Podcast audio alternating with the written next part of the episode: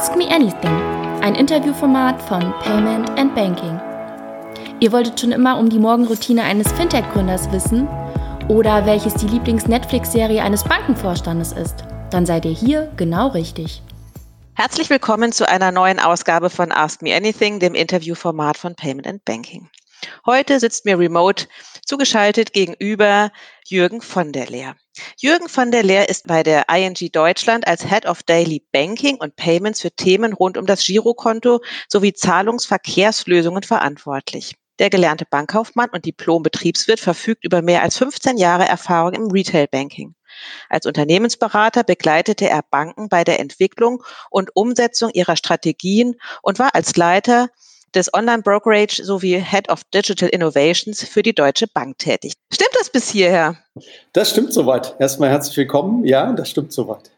Hm, gibt es etwas, was da noch fehlt als ganz wesentlicher, ähm, ja, äh, wesentlicher beruflicher Schritt, den du noch zwischendrin gegangen bist? Oder Nee, ich glaube, das bildet das im, im Wesentlichen ab. Ich glaube, dahinter stecken natürlich viele einzelne Geschichten und viele einzelne Erlebnisse und viele Weggabelungen, die man so manchmal nimmt. Ähm, aber im Groben und Ganzen stimmt das ja. Und okay. ich glaube, man sieht auch ein bisschen, dass ich mich nie zu unterscheiden, äh, nie entscheiden konnte zwischen Beratung oder ähm, tatsächlich operativer Geschäftsverantwortung. Und wenn ich ehrlich bin, finde ich auch beides tatsächlich spannend, sich wirklich mit Details zu beschäftigen mhm. und aber gleichzeitig auch das eher größere Bild ähm, zu malen und Dinge in den Gesamtzusammenhang stellen zu können. Mhm. Ne, vor allen Dingen ist mir aufgefallen, dass du nie aus Frankfurt rausgekommen bist. Ähm, insofern hast du tatsächlich recht. Eine Position haben wir vergessen. Ich war tatsächlich mal für eine kleinere Bank so etwas wie COO in Polen für eineinhalb Jahre, was eine Aha. super spannende Aufgabe war, war, für mich, damals tatsächlich eine Bank von allen Ecken ähm, kennenlernen zu dürfen. Mhm. Weil die Chance, eine Chance, die man selten hat, aber das war schlicht und einfach der Größe der Bank geschuldet, dass ich äh, tatsächlich in alle Bereiche reinschauen konnte, von Treasury über das klassische Kundengeschäft, Backoffice-Tätigkeiten, IT, sehr, sehr viel Breite kennengelernt. Ich glaube, das hat auch tatsächlich meinen weiteren Weg etwas geprägt. Insofern, das war eine tatsächlich sehr spannende Zeit. Haben wir fast vergessen. Wann war denn das? Ähm, wann war das? 2005, 2006. Mhm. Also in der Tat schon ein Weilchen her. Hast du denn Bezüge nach Polen? Konntest du Polnisch? Nee, das, ist ja eine war schwierige nee, Sprache. Ja, genau. Also ich, was ich tatsächlich gelernt habe in der Zeit, war dem Taxifahrer zu erklären, wo ich wohne und wo er mich doch bitte hinbringen möge. Nein, weiter bin ich nicht gekommen. Also das ist tatsächlich ähm, etwas schade. Auf der anderen Seite muss ich sagen, ich habe großen Respekt vor den polnischen Kollegen, die entweder sehr gut Deutsch oder sehr gut Englisch sprachen zu der Zeit. Von daher war es, wenn ich ehrlich bin, natürlich auch einfach bequem, sich mit den Kollegen auf, auf Englisch unterhalten zu können. Okay. Und mhm. Polnisch, wie du gesagt hast, ist tatsächlich eine sehr schwierige Sprache. Ja, ja, also ich, es gibt ja irgendwie so einen Schauspieler, der kann so beides, ne? Ich weiß, ich kann den, also ich weiß gar nicht genau, wie der heißt, aber den sieht man häufiger mal im Tatort und der hat das irgendwann mal erzählt, dass, dass es für Deutsche wahnsinnig schwierig sei, Polnisch zu lernen, schon allein ja. aufgrund der Aussprache und diese Grammatik, die sei so, so wild irgendwie. Ja, in der Tat. Man hat auch tatsächlich, wenn man dann neben Kollegen, die Polnisch sprechen, in Restaurants sitzt und die bestellen, das Gefühl, das ist, dauert alles unglaublich lange. Also die Sprache ist auch sehr, sehr blumig und sehr, sehr mhm. ausführlich. Mhm. Okay. Insofern, nein, gehört nicht zu meinen Talenten. Wo, wo war das in Polen? In Warschau. Direkt in Warschau. In Warschau, mhm. genau. Okay. Aber ähm, nochmal kurz zurück. Ich meine, wo, wo, kommst du denn ursprünglich her? Und äh, kann man das an deinem Namen ablesen von der Lehr? Hat das irgendeinen Fluss, den ich nicht kenne? Oder wo bist du äh, groß geworden?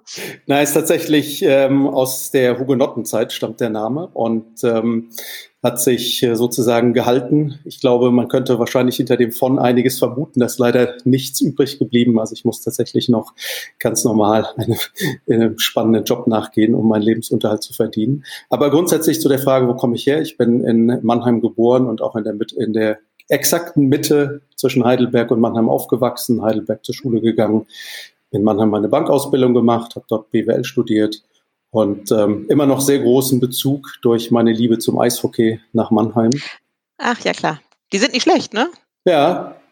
Vorvergangenes Jahr Meister geworden. Vergangene Saison wurde ja dann bekanntermaßen wie viele andere Sportserien abgebrochen ja. aufgrund der Corona-Entwicklung.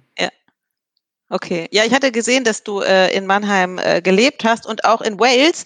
Und dann habe ich mich gefragt, wen du schlechter verstanden hast, die Walisern oder die Mannheimer. Aber das ja, ich kann mich aber noch tatsächlich sehr, sehr gut erinnern, als ich äh, mit dem Auto nach Wales gefahren bin, ähm, kurz vor Studienbeginn und äh, nach dem Weg fragen musste und ich wirklich tatsächlich nichts verstanden habe. Die Dame war sehr bemüht, mir den Weg zu erklären. Ich habe es, ich habe es ehrlich gesagt kaum verstanden. Und also hat sie denn Englisch schon, gesprochen? Hat sie denn ja, Englisch gesprochen oder Walisisch? Wenn man sie fragen würde, hat sie Englisch gesprochen. Für mich ja. war das tatsächlich eher Walisisch. Ähm, ja, aber man gewöhnt sich auch daran und ja, auch Mannheimer sind nicht ganz einfach zu verstehen. Ich habe zumindest versucht, das mir nicht anzugewöhnen. Kannst du es denn oder sind deine Eltern zugezogen? Ähm, meine Eltern sind tatsächlich zugezogen. Die kommen ähm, aus Ostdeutschland. Ähm, ja, ich glaube, ich konnte das als Kind und ähm, ich durfte das zu Hause nicht, was, glaube ich, auch ein sehr guter Schritt meiner Eltern war. Von daher ähm, bin ich tatsächlich hochdeutsch erzogen worden. Mhm. Ja, ist im beruflichen Umfeld manchmal von Vorteil, oder? Wenn man da nicht so sofort hört, dass man. ja, ich muss immer lächeln, wenn ich, wenn ich Menschen aus meiner Heimat irgendwie höre. Ähm, gibt ja auch einen bekannten Virologen, der aus meiner Gegend stammt. Und das ist dann, manchmal hört man den, den Einschlag dann doch durch. Aber äh, produziert das in dir sowas wie ach, Heimatgefühl oder oh Gott, Mannheimerisch klingt so schrecklich? Ähm, nein, das produziert in der Tat Heimatgefühl. Also ich, ich weiß, wenn man nach Mannheim kommt als äh, Zugezogener, dann ist es schwierig, die, die schönen Seiten dieser Stadt zu entdecken. Und da gibt es auch tatsächlich nicht viele, aber sie gibt es und am Ende ist es Heimat. Das wird, glaube ich, jeder von uns nachvollziehen können. Ja, na, ich habe ja neulich ein relativ ähm, umfassendes oder ausführliches äh, Ask Me Anything mit dem Björn Goos von Stokart gemacht. Mhm. Ja. Die sitzen ja in Mannheim. In dann Tat, war ich auch genau. Genau, und dann war ich eben vor Ort und dann habe ich ihn auch gebeten, er dürfe jetzt das hohe Lied auf Mannheim singen und fand viele positive Aspekte über diese Stadt, wo ich dann so okay. dachte, ja, er hat total recht. Ne? Also ja, ich glaube, ich glaube, die Umgebung ist einfach fantastisch und ähm, in der Tat, ich habe auch ein bisschen die Nähe zu Heidelberg genossen und beide Städte sind ja schon sehr kontrastierend. Oh ja, in der Tat, auch architektonisch. Ja. Okay, aber wie, wie ging es dann weiter? Du sagst, deine Eltern sind zugezogen. Ähm, hast du irgendwie schon immer Bankbezug gehabt oder äh, war das für dich immer klar, in welche Richtung du gehen wollen würdest? Nee, das war, das war total unklar. Also wenn ich, wenn ich äh, zurückdenke an meine Kindheit, dann habe ich viele Dinge mit meinen Eltern sehr, sehr gerne gemacht, auch gerne einkaufen gegangen, was ich heute auch noch sehr gerne tue. Was ich gehasst habe, war mit meiner Mutter zur Bankfiliale zu gehen und Überweisungen abzugeben oder ähm, sonstige Dokumente. Das fand ich immer persönlich total langweilig. Hätte man mich damals gefragt, ob ich mir jemals vorstellen könnte, für eine Bank zu arbeiten, wäre die Antwort sehr klar Nein gewesen. Ähm, ursprünglich wollte ich auch tatsächlich mal Arzt werden, ähm, habe dann meinen Zivildienst in einer Klinik gemacht nach dem Abitur und musste dann feststellen, dass ich mich mein Leben lang mit Krankheiten beschäftigen müssen. Das wäre jetzt nicht das hätte mich auf Dauer nicht, nicht glücklich gemacht. Also ich habe mhm. da sehr viele Erfahrungen gesammelt während des Zivildienstes, ähm, sehr, sehr wertvolle, auch die mich persönlich geprägt haben. Mhm. Dafür bin ich dankbar, aber ebenso klar war auch, das äh, wird nicht mein Beruf. Und ich habe mich schon immer für Börse interessiert, das fing schon relativ früh während der Schulzeit an. Von daher lag dann eigentlich nahe, ähm, viele würden sagen, wenn man nicht weiß, was man machen möchte, dann macht man eine Banklehre. So ähnlich war es bei mir auch, aber ich fand tatsächlich Kapitalmarkt, Börse schon damals extrem faszinierend. Und von mhm. daher ja, habe ich tatsächlich eine klassische Bankausbildung gemacht. Habe dann am Ende der Ausbildung war klar, dass ich ähm, BWL studiere und ich konnte mich aber gleichzeitig nicht ganz von der Bank trennen. Insofern habe ich noch ähm, Teilzeit in der Bank weitergearbeitet im Firmenkundengeschäft. Das sah immer so aus, ein, zwei Tage in der Woche während des Semesters und in den Semesterferien dann mhm. ein Stück. Mhm. Und habe insofern, glaube ich, für mich immer einen guten Weg gefunden, auch Praxis und Theorie kombinieren zu können. Mhm. Aber das hast du ja dann tatsächlich auch in Mannheim gemacht, ne? Ja. Und so wie ich das verstanden habe, eben mit diesem Abstecher nach, äh, nach Wales. Genau, ganz genau.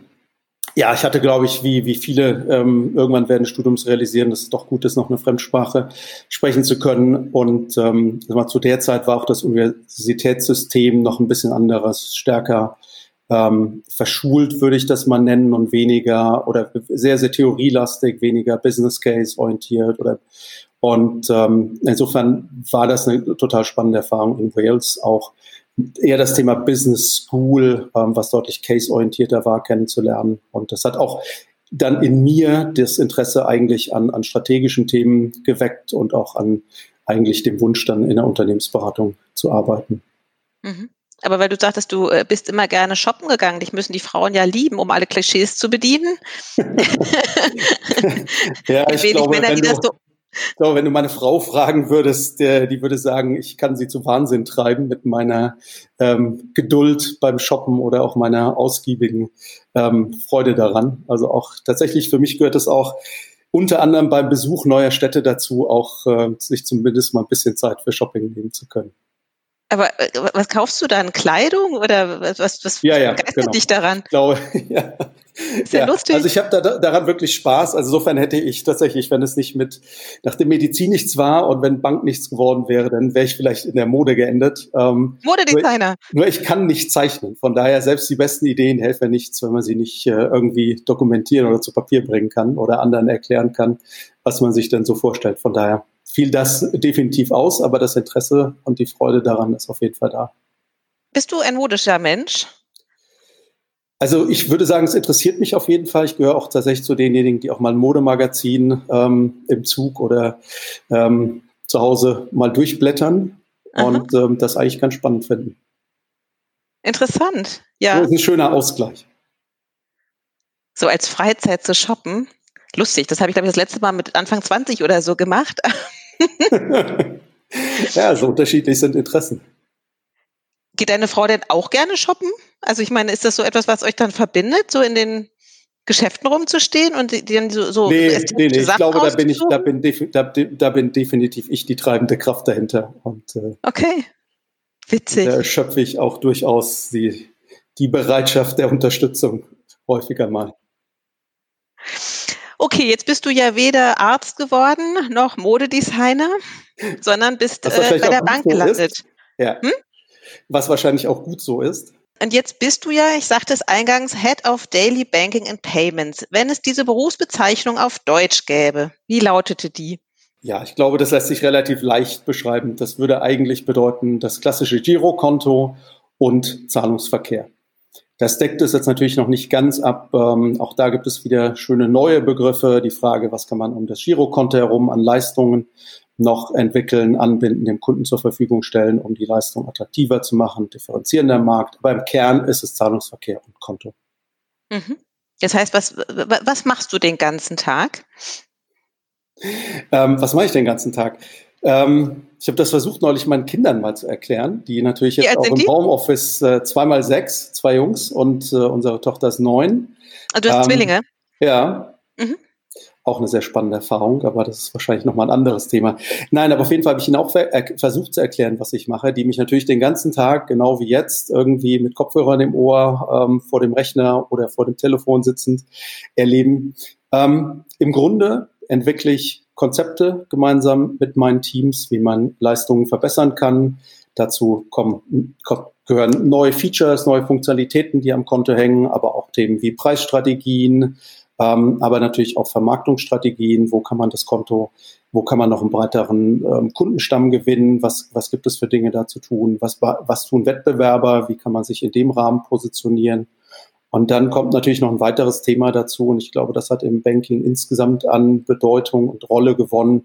Das ist alles, was man unter dem ganzen gesamten Thema Regulatorik und Governance äh, bezeichnen würde. Ich glaube, wenn man sich anschaut, was seit 2007, 2008 äh, in der Finanzkrise über die Banken am Ende an Regulatorik ausgerollt worden ist, an, an vielen und den meisten Stellen mit Sicherheit auch zu Recht, aber an manchen Stellen auch einfach unglaubliche administrative Bürden auf, für eine Bank aufbringend. Und das treibt manchmal auch Menschen, wenn man bewusst sagt, man möchte das mit jemandem machen, der nicht aus dem klassischen, aus der klassischen Bankindustrie kommt, der vielleicht über Dinge viel frischer nachdenkt und sich auch manchmal Prozesse anschaut und sagt, warum sind die denn so kompliziert? Vieles lässt sich einfach mit regulatorischen Anforderungen erklären. Das ist nicht sonderlich zufriedenstellend, wenn man nur aus einer reinen Kundenperspektive draufschaut. Das ist aber so. Also weil ich, ich sage das nur, weil das inzwischen auch einen großen Teil meines typischen Arbeitstages in Anspruch nimmt. Und haben meine Kinder das verstanden? Na, ich glaube, meine Kinder haben eher verstanden, der telefoniert den ganzen Tag und mhm. schaut Videos. Mhm. Ähm, ich glaube, das ist eher der Eindruck, der, der entstanden ist. Ja, ja, aber das ist spannend, ne? wenn plötzlich einem die eigenen Kinder so über die Schulter gucken. Bedingt natürlich, dass wir alle im Homeoffice waren. Und äh, irgendwann kam mein Sohn mal und meinte, du telefonierst ja nur. Ich dachte, du schreibst so, ja. Das ist, ja, genau. ne, das ist so, äh, war, war ganz interessant, äh, glaube ich, für die Kinder auch mal ihre Eltern in so einem Umfeld zu sehen. Ähm, absolut, absolut. Also gerade Finanzbereich, das ist ja auch so, so wenig greifbar. Man produziert ja in dem Sinn gar nichts, ne? Sodass, in der Tat, das ja. ist so. Ich meine, insofern finde ich tatsächlich ähm, das Thema Konto, weil du auch gefragt hattest, was sich hinter Daily Banking versteckt. Ich glaube, das Wort daily oder täglich sagt ähm, schon viel über die Tangibilität eigentlich des Produktes, das was in, in Banking oder bei wenigen Banking-Themen tatsächlich so gegeben ist. Ich glaube, ein Girokonto hat fast jeder von uns und hat damit Berührungspunkte positiver und negativer Natur gemacht. Ähm, von daher ist es tatsächlich etwas sehr, sehr Anfassbares für mich. Es hat so ein bisschen was wie, wie Fußballtrainer sein zu tun. Ähm, jeder hat irgendwie sein Erlebnis und jeder hat natürlich auch eine gewisse Meinung, gewisse Wünsche, was äh, dahinter stecken könnte, auch damit verbunden. Insofern ist das auch immer sehr, sehr spannend, sich an der Ecke auszutauschen. Die Analogie habe ich nicht ganz verstanden. Na, ich habe, ich habe äh, die Analogie ist zum zum Fußballtrainer. Man hat ja manchmal das Gefühl, dass in Deutschland ganz viele Fußballtrainer sitzen und mhm. ähm, immer besser wüssten, wie man eine Mannschaft aufstellt. Und so empfinde ich das auch Thema sozusagen also. Zahlungsverkehr oder Konto, weil das einfach mhm. so tatsächlich zu den täglichen Erlebnissen, die jeder von uns hat, gehört und jeder so. seine Erfahrung mhm. auch sammelt. Mhm. Ich weiß nicht, ob du das verfolgt hast, aber wir haben ja bei Payment and Banking, haben wir uns ja auch so ein bisschen dieses Themas ähm, Kinder und Geld, Konten, Girokonto angenommen. Wie, wie gehst du damit um? Also ich meine, wenn du eine neunjährige Tochter hast, hat die schon Berührungen damit, außer dass der Papa das irgendwie macht, wenn er zur Arbeit fährt? Ja, das ist tatsächlich eine ganz spannende und für mich äh, oder für uns als Eltern unbeantwortete Frage, ehrlich gesagt. Ähm, Sie bekommt ihr Taschengeld. Das bekommt sie tatsächlich noch bar ähm, in ihre Spardose oder beziehungsweise bei den Jungs ist noch die Spardose, bei ihr ist es schon der Geldbeutel.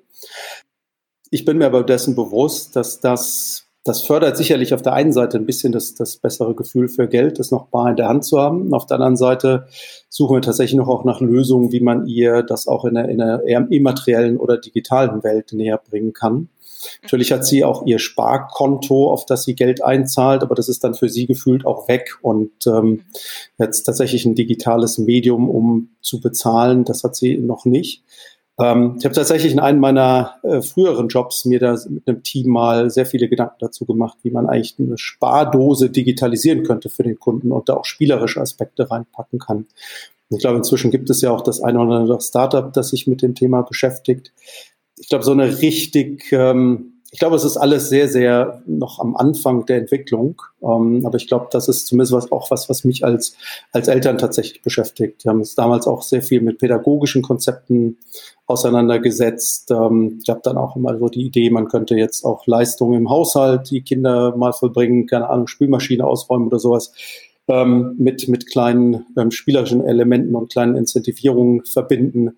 Gibt da natürlich andere pädagogische Konzepte, die sagen, naja, am Ende, und das, das teile ich persönlich auch eher, das gehört irgendwie se selbstverständlich zum Familienalltag und Leben dazu. Ähm, warum soll ich da jetzt irgendwie 10 Cent auf äh, irgendwelche Sparziele einzahlen oder ähnliches?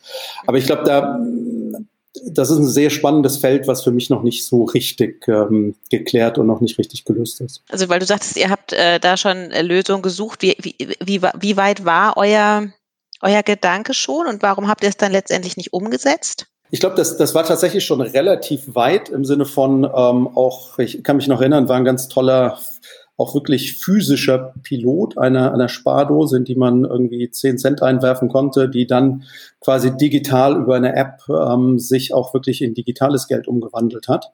Ich glaube, am Ende war das, war keiner der, der Investoren, und damit meine ich jetzt dann unter Umständen auch in dem Falle Vorstand oder, oder Board, das Investitionsentscheidungen trifft, ähm, bereit, auch keine externen Investoren in, in so etwas wirklich zu investieren. Insofern war da, ist es leider bei einer interessanten Erforschungsaufgabe geblieben. Ich bin mir aber sicher, das wird kommen und irgendjemand wird das Thema nochmal aufgreifen und entsprechend auch umsetzen. Okay, dann springe ich jetzt mal zu Frage, ich weiß gar nicht, 38. Ähm, wäre das ein, ein, ein Grund für dich, vielleicht auch mal was Eigenes zu machen? Also du bist ja jetzt immer im, im Angestelltenverhältnis gewesen, glaube ich, ne? Ja, so, in der Tat.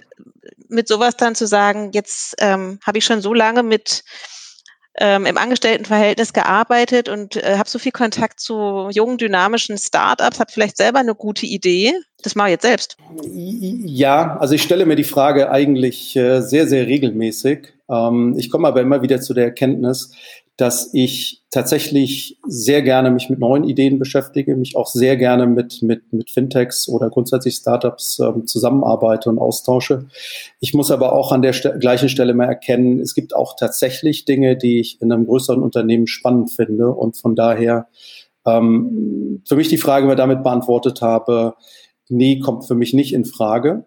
Vielleicht ist aber ein ehrlicher Teil davon auch, dass ich davor sehr, sehr großen Respekt habe.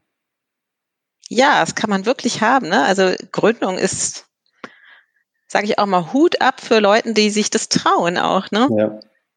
Ja. ja. ich glaube, man darf nicht unterschätzen, dass man in einem, in einem festen Anstellungsverhältnis im Grunde fast in einem risikofreien Raum unterwegs ist. Und ich meine, man, man gewöhnt sich ja auch gewisse, gewissen Lebensstandard an und den einfach zu riskieren, dazu gehört, gehört für mich ganz, ganz viel Mut. Mhm, absolut. Und ich habe da in der ja, Tat sehr, sehr großen Respekt davor. Und ich glaube, es ist immer nur ein Unterschied, ob man jetzt mit 25 nach der, nach der Ausbildung ähm, etwas gründet, der man nicht, nichts zu verlieren hat in dem Sinne, mhm. oder ob man das tatsächlich aus, einem, aus einer auch Verpflichtung gegenüber einer Familie und oder anderen ähm, Dingen heraus tut. Also von daher, wahrscheinlich ist die ehrliche Antwort, ähm, ich finde das total spannend, deswegen beschäftige ich mich gerne in den Bereichen. Wahrscheinlich hat mir persönlich der Mut gefehlt. Dann lass uns doch mal kurz über also ich, ich muss das jetzt mal fragen, sagt ihr Inc., sagt ihr ING, was ist denn jetzt eigentlich richtig? Also ich glaube, wenn ich einen Taxifahrer in Frankfurt die Adresse nenne, dann sagt er immer 8 zur DIBA. Also ist das immer noch drin, ne? ja, das ist auch bei, bei, bei Kunden ist das definitiv noch so drin. Ähm, war auch Fangen die dann an zu summen? auch das habe ich das, äh, also ich kann das nicht, aber auch das, das habe ich tatsächlich bei einem Taxifahrer schon erlebt. Ähm, ich, ich finde diese Werbung, die war so präsent mit dem Dirk Nowitzki, ja. glaube ich, war es. Ne? Ja, genau, also, genau. Die ist ja auch schon zehn Jahre her, ich habe keine Ahnung. Und trotzdem, ne? Nein, er ist, er ist tatsächlich für uns noch als ähm, Repräsentant und als Werbefigur auch in dem einen oder anderen Spot tatsächlich noch präsent und ähm, war auch eine Schlüsselfigur in, beim Bauen der Brücke zwischen DIBA zu ING in Deutschland. Ich sage tatsächlich aufgrund der, der, ähm, der internationalen Kollegen, mit denen ich auch arbeite, ING.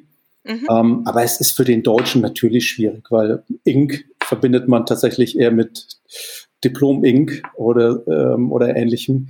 Ähm, insofern war Dirk Nowitzki bei der eine, eine, ganz starke oder hat eine große Rolle gespielt bei der Brücke zwischen DIBA zu, zu ING. Mhm. Er hat ganz viel für das Bewusstsein auch, ne, der hierzulande für diese neue Bank auch gemacht, ne? Auch das Thema Direktbank oder sowas, ne? Das ist irgendwie, das hat er gut, also das habt ihr gut hingekriegt. Gut, es war vor deiner Zeit, aber. Ja, aber äh, ist auch ein, ist auch ein ganz toller Typ. Also ich habe auch immer den Eindruck, ich durfte tatsächlich einmal bei einem Spot dabei sein, ähm, der richtig Spaß daran hat. Aber für dich der falsche Sport, ne, wenn du Eishockey-Liebhaber bist. Ja, dafür bin ich auch, äh, für den Sport wäre ich auch tatsächlich zu klein. Ähm. Ja, der ist riesig. Also ich meine, aus meiner Perspektive sieht immer jeder groß aus, aber der ist ja wirklich riesig. Ja. Ja. ja, ja, ich muss immer schmunzeln. Wir haben tatsächlich bei uns im Büro das ein oder andere Foto ähm, hängen, ihn und von ihm und, und einem Kollegen oder Kollegin, und dann sehen alle so klein aus im Vergleich. Und selbst wenn die 1,80 sind oder so, dann ja, genau. trotzdem irgendwie noch drei Meter genau. nach oben. Also ich würde daneben auch trotz meiner 1,84 sehr klein aussehen. Ja, verrückt, ne? Oh, ich stelle mir das immer so vor, ich bin ja nun sehr klein, aber wenn man so ein sehr großer Mensch ist und wirklich über alles hinweg gucken kann, aber anderes Thema. Alles ähm, seine Vor- und Nachteile. Genau, aber, warte mal. Ähm, genau, also die ING, wir einigen uns auf ING, ja? Ähm, ja. ist ja nun die, meinen Recherchen nach, die äh, größte Direktbank in Deutschland, oder? Stimmt genau. das? Genau. Die größte Direktbank und ähm, wenn wir das, den, den, das Spektrum ein bisschen größer ziehen, dann die drittgrößte Bank in Deutschland. Mhm. Wie schätzt du die, ähm, das Thema Neobanken in, in Deutschland ein? Ich glaube, ich, ähm, also erstmal beobachte ich das natürlich super interessiert und ich finde das für die Banken, wenn ich jetzt aus einer eher traditionellen Bankensicht da, da drauf schaue, begrüße ich das absolut, weil A, ist Wettbewerb immer gut, B, ähm, kommen da ganz viele neue Ansätze, Ideen, zu denen, in die sich vielleicht klassische Geschäftsbanken aufgrund unterschiedlicher Gegebenheiten nicht zwingend reintrauen würden, in den Markt, verändern das Kundenbewusstsein, die Kundenanforderungen und führen natürlich auch dazu wieder zu grundsätzlich mehr Innovationen in, im Markt. Und von daher finde ich das ähm, absolut spannend, bin super dankbar, dass es äh, diese Entwicklung gibt. Und ich glaube, das hat auch dem deutschen Finanzstandort sehr, sehr gut getan. Und ich habe immer das Gefühl, die letzten Jahre hat man immer gesagt, na ja, Deutschland ist nicht innovativ, ähm, Deutschland ist auch noch extrem bargeldlastig, all diese Themen. Ähm, letztendlich finde ich trotzdem, dass sich der deutsche Markt auch Richtung Innovation enorm schnell und enorm gut entwickelt hat. Mhm. Aber es ist ja zu beobachten, dass ja doch auch einige neue Neobanken auch aus dem Ausland nach Deutschland kommen. Ähm, wird der Markt nicht langsam ein bisschen eng? Ja, das ist tatsächlich eine sehr, sehr spannende Frage. Also ich frage mich das auch immer wieder bei, bei jedem neuen Markteintritt. Ähm, welches Potenzial sehen die im deutschen Markt, den wir, dass wir offensichtlich als, als etablierte Player nicht mehr sehen oder wo wir auch es wird ja häufig äh, immer wieder angeführt, dass der deutsche Bankenmarkt sehr fragmentiert ist, was auch zu der ein oder anderen Profitabilitätsdiskussion führt, ähm, was auch ein bisschen an der einen oder anderen Stelle auch die Preise, wenn man das mal so platt formulieren darf, ein bisschen kaputt gemacht hat. Also wenn ich mir andere Märkte anschaue, Italien, Spanien, da, da zahlst du deutlich mehr für eine, für eine klassische Bankdienstleistung. Das führt auch in der Summe dazu, dass Banken dort profitabler sind, als das jetzt üblicherweise im deutschen Markt der Fall ist. Ähm, Wobei ihr ja gerade wieder die Kosten erhoben habt, ne? Oder erhöht habt. Na gut, wir sind natürlich auch nicht ganz frei von den, von den Entwicklungen, ähm, die es am Markt gibt. Ähm, jetzt mal angefangen von der Frage, wie ist eigentlich der Leitzins oder wie ist eigentlich an Anführungszeichen eher die, der, der, der Zins seitens der EZB. Ähm, auch davon sind, sind natürlich wir nicht ganz, ganz frei und müssen uns an der Stelle auch Gedanken machen, wie wir weiter stabile Services und Leistungen für den Kunden erbringen können. Nummer eins. Nummer zwei, ich glaube auch tatsächlich, dass gute Leistungen auch ihren Preis rechtfertigen ähm, mhm. am Ende. Und ich denke, es muss ja auch jedem klar gewesen sein, irgendwann, dass diese äh, kostenlos Mentalität auch der Neobanken ein Ende haben muss. Ja, das, das, sehen wir ja auch. Also ich meine, das ist ja auch relativ klar zu sehen, dass, dass auch die Banken sich richtigerweise Gedanken darüber machen, wie sie eigentlich aus ihrem teilweise kostenlosen Modell rauskommen, indem sie Premium-Angebote schaffen, indem sie dann auch Zusatzleistungen mehr oder weniger transparent, manchmal auch intransparent bepreisen. Ähm, ich glaube, der Realität müssen sich alle stellen und mhm. ähm, davon ist keiner, keiner befreit. Und das kann man immer mal eine Weile durchhalten, aber irgendwann stellt sich die Profitabilitätsfrage. Aber wie ist denn das, wenn so viele neue Neobanken auch nach Deutschland kommen und natürlich hier alle um diesen, diesen Kuchen betteln quasi? Wie hoch ist denn die, die Wechselbereitschaft der Kunden von Neobanken? Weißt du das?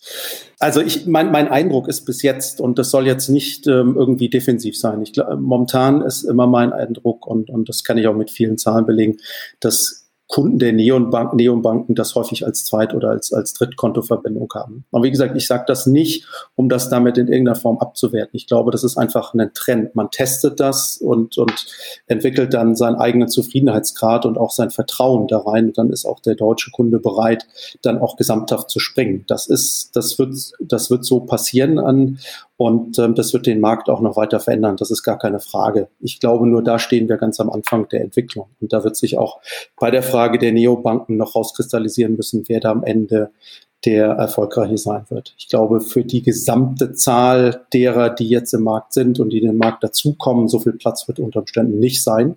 Aber es ist ein gesunder Wettbewerb aus einer Kundensicht auch ähm, um die beste Lösung, das beste Angebot und sicherlich auch im Verhältnis Preis und, und, und Leistung das beste mhm. Angebot. Mhm. Ist auch interessant, dass die gerade jetzt alle so kommen, ne? Ende 2019, 2020. Ja, ich glaube, viele, viele, viele Eintrittsstrategien sind natürlich auch schon ein bisschen, bisschen früher wahrscheinlich festgelegt worden. Da waren noch nicht Dinge wie Corona in dem Sinne absehbar. Ähm, auf der anderen Seite muss man auch ganz klar sagen, dass äh, die Entwicklung und die Erfahrung jetzt aus Corona natürlich auch, glaube ich, dem, äh, den vielen Kunden vor Augen geführt haben, dass manche Dinge, die man vorher nie sich hätte vorstellen können, dass sie digital erfolgen können, ähm, dann doch digital funktionieren. Angefangen von der Frage, wo bekomme ich meine Lebensmittel her, wo bekomme ich irgendwie meine sonstigen Dinge des täglichen Bedarfs her, bis zu Tierfutter und, und ähnliche Dinge. Und das geht natürlich auch in, in nicht nur bei Homeschooling, ähm, sondern das geht dann auch in die Frage der Bankdienstleistungen rein. Und das, den Trend kann ich, kann ich schon beobachten, auch über die letzten drei vier Monate. Ja, das hat ein, ein ich, ich war ganz überrascht tatsächlich. Ich meine, unser eins ist schon so lange so digital banking-mäßig unterwegs. Habe ich neulich so Zahlen gelesen, wie viele immer noch kein Online-Banking haben. So. Ja, die ja. Zahlen haben sich jetzt aber vermutlich doch deutlich verändert.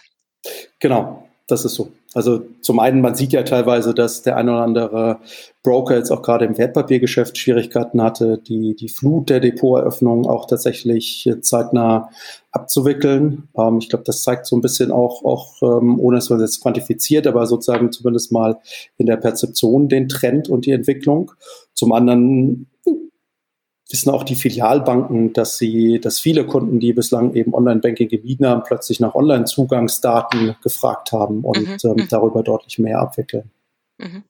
Jetzt arbeitest du ja für eine holländische Bank, also die Niederländer sind ja da sehr viel weiter. Ähm, wie merkst du das im täglichen Business? Na, ich glaube, dass das, das allererste, was ich merke, ist ähm, natürlich der Unterschied zwischen der deutschen und der niederländischen Mentalität. Ich glaube, die Niederländer sind immer erstaunt, wenn sie Ideen entwickeln, wie konsequent wir als Deutschen das dann umsetzen und häufig viel konsequenter, als sich das die Niederländer vorgestellt haben. Das ist dann immer mal so, beschreibt so ein bisschen das Verhältnis auch zwischen der Tochter in Deutschland und der niederländischen ähm, Muttergesellschaft.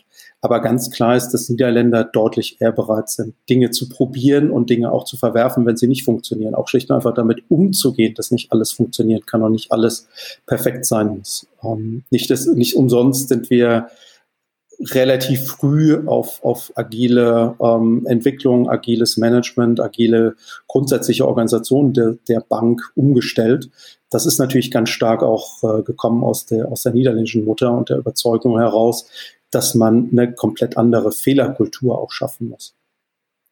Ähm, ich glaube, das ist das eine, um das mal sozusagen kulturell einzugrenzen. Ähm, das andere ist, dass, und das hängt wahrscheinlich auch ein bisschen an der Kultur Niederländer natürlich auch, und das hat auch hat mit der Kultur, wahrscheinlich auch mit den geografischen Gegebenheiten zu tun, ähm, in der Tat, wie du schon gesagt hast, viel digitaler sind, als wir das in Deutschland bisher waren. Nichtsdestotrotz würde ich das nicht überbewerten, weil ich schon das Gefühl habe, dass wir als in Deutschland jetzt gerade in den letzten drei Monaten einen riesigen Schritt nach vorne gemacht haben. Das heißt nicht, dass unsere Infrastruktur perfekt ist. Da gibt es ja eine große politische Diskussion zu Recht darum. Aber zumindest habe ich das Gefühl, dass wir von der Mentalität einen, einen riesigen Schritt gemacht haben. Mhm. Mhm. Was könnten denn, die, die Frage ist ganz oft, ne, was kann man von den Amerikanern lernen, was ja. kann man von den Asiaten lernen, was können wir denn von den Niederländern lernen? Na, für mich ist das wirklich das Thema Offenheit, bereit sein, Dinge zu probieren, Dinge sehr schnell zu verwerfen, wenn sie nicht funktionieren.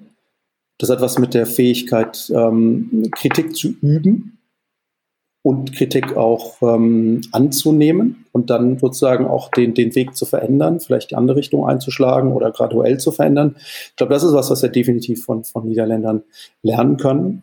Ähm, ich glaube, das andere, was uns an der einen oder anderen Stelle auch ein bisschen gut tun würde, ist, anderes Verhältnis zur Hierarchie und ähm, auch tatsächlich auch da eher ein bisschen ähm, die Offenheit und weniger Scheu sozusagen vor, vor Hierarchie und damit auch, das, das geht wieder in Einklang mit dem Thema Offenheit und offene Kommunikation.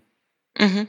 Jetzt hast du ja bei der Deutschen Bank gearbeitet, quasi der Inbegriff des deutschen Dickschiffs. Das muss ja für dich äh, der wahnsinnige Kulturclash gewesen sein, oder? Ja, also die, die Frage ist mir natürlich jetzt auch gerade in, in der ING oder ING häufig gestellt worden. Ähm, dazu muss man fairerweise sagen, ich, es gibt natürlich einen, gibt erstmal der erste Unterschied ist, jetzt arbeite ich in einem Tochterunternehmen, wenngleich es auch eine große Bedeutung in der Gruppe der, der ING hat. Mhm. Ähm, davor habe ich im, im Headquarter gearbeitet. Das hat natürlich schon ein bisschen was mit der unterschiedlichen Umgangsweise zu tun und Arbeitsweise zu tun. Aber klar ist es eine andere Kultur. Und ähm, man merkt, dass, dass die deutsche Bankkultur ist einfach eine viel, viel stärkere, auch, auch gewachsenere Kultur und, und sicherlich eine Kultur, die sich auch unterscheidet zwischen dem angelsächsischen, eher von der Investmentbanking-Seite getriebenen und dem vielleicht traditionellen Teil der, der Deutschen Bank, was eher Corporate Banking und, und Privatkundengeschäft getrieben ist. Jetzt kann ich mir vorstellen, dass die Frage oft kommt, ne? Also Deutsche Bank und holländische Bank, das ist äh, schon, schon sehr weit voneinander entfernt, so wahrscheinlich im Mindset her. Ne? Das ist Aber auf jeden klar. Fall eine sehr spannende Erfahrung. das ist immer eine nette Antwort, ja, genau. Nein, aber um das, um das auch ganz ehrlich zu sagen, es hat beides seine Vor- und Nachteile. Also das ist ähm, die perfekte Welt, da braucht man sich nichts vormachen, die wird es nirgends geben. Und ähm, es, es hat äh, unterschiedliche Aspekte. Ja. Ich finde gerade diesen Aspekt Fehlerkultur. Ne? Wie, wie lang braucht man, um festzustellen, dass man auf dem Holzweg ist oder sowas, ja? Das hat ja so beides. Ne? Man kann natürlich gleichzeitig sagen, okay, man, wenn man es positiv sagt, irgendwie, okay, dann macht man keine Fehler, aber vielleicht hat man auch zu früh aufgegeben. Ne? Also das ist ja, impliziert ja so beides. Ja, ich glaube, das ist tatsächlich eine Gratwanderung. Also wenn man, wenn man sehr stark getrieben ist von eigenen Visionen, Ideen, und, und dem Thema dann auch wirklich mit viel Leidenschaft äh, hinterherläuft, ist natürlich ganz schwierig, auch den Moment zu erkennen, wo man vielleicht einfach sich selbst eingestehen muss. Ähm, der Markt ist noch nicht so weit oder ich schaffe es einfach nicht, meine Kollegen zu überzeugen. Die Situation gibt es ja auch. Ähm, und dann den richtigen Moment zu finden, zu sagen, hey, da, ich glaube zwar immer noch dran, aber damit werde ich nicht erfolgreich sein. Das wird nicht funktionieren. Lass es uns anders machen. Ähm, aber auch die Erkenntnis vielleicht, dass man sich komplett getäuscht hat, auch das mag es geben. Und dann sozusagen zu erkennen, jetzt halte ich an. Aber andersrum, du hast es ja auch gesagt, gerade hartnäckig den Dingen hinterher zu bleiben. Ich glaube auch zu früh aufgeben ist in vielen Dingen auch ein Fehler. Und ähm, da habe ich auch für mich das Gefühl, dass ich noch ganz viel lerne. Und äh, da kann man auch am Ende jetzt auch wiederum sozusagen aus einer Führungskraftperspektive nur versuchen, für andere ein gutes Vorbild zu sein und ähm, auch, auch ein guter Coach zu sein, wenn man Dinge von, von außen beobachtet. Mhm. Wie groß ist dein Team? Ähm, ungefähr 100, 100 Personen. Mhm. Und wie divers seid ihr? Ähm, so gute Frage. Auch da sind die Holländer ja sehr weit.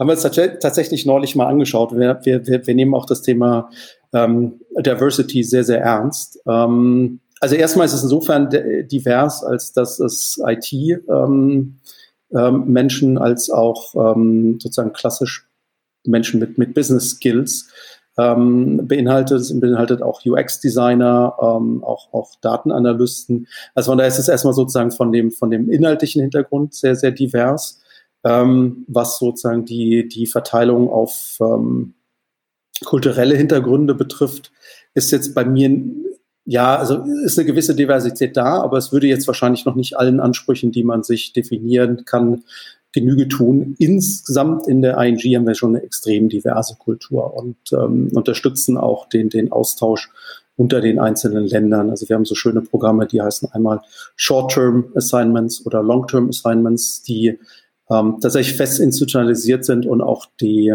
den Wechsel von einem in das nächste Land erleichtern. Also es gibt sechs Monatsprogramme mhm. ähm, und es gibt dann eben die Zweijahresprogramme und das macht sowohl für die Anführungszeichen abgebende als auch die aufnehmende Einheit deutlich leichter auch und damit ähm, steigt so ein bisschen die, der internationale Austausch und das finde ich schon sehr, sehr bereichernd auch für, für das Unternehmen. Mhm. Hat ja was fast Fintech-mäßiges, ne? Ja, so ein bisschen ist das auch so. Und ähm, ich glaube, wir haben auch, wir haben auch sehr, sehr früh angefangen, mit Fintechs zusammenzuarbeiten und haben da auch auch aus der da auch viele Dinge aufgenommen, viele Dinge gelernt, hoffe ich, und äh, vieles auch in unserer Kultur verankert. Ja. Wie erklärst du das, dass die Inc. oder ING so früh angefangen hat, mit Startups zusammenzuarbeiten? Also ich meine, lange, lange gab es ja eine große Scheu der Banken ja. überhaupt sich diese jungen Wilden anzugucken. Und da gab es ja relativ wenig Berührungsängste eurerseits, ne?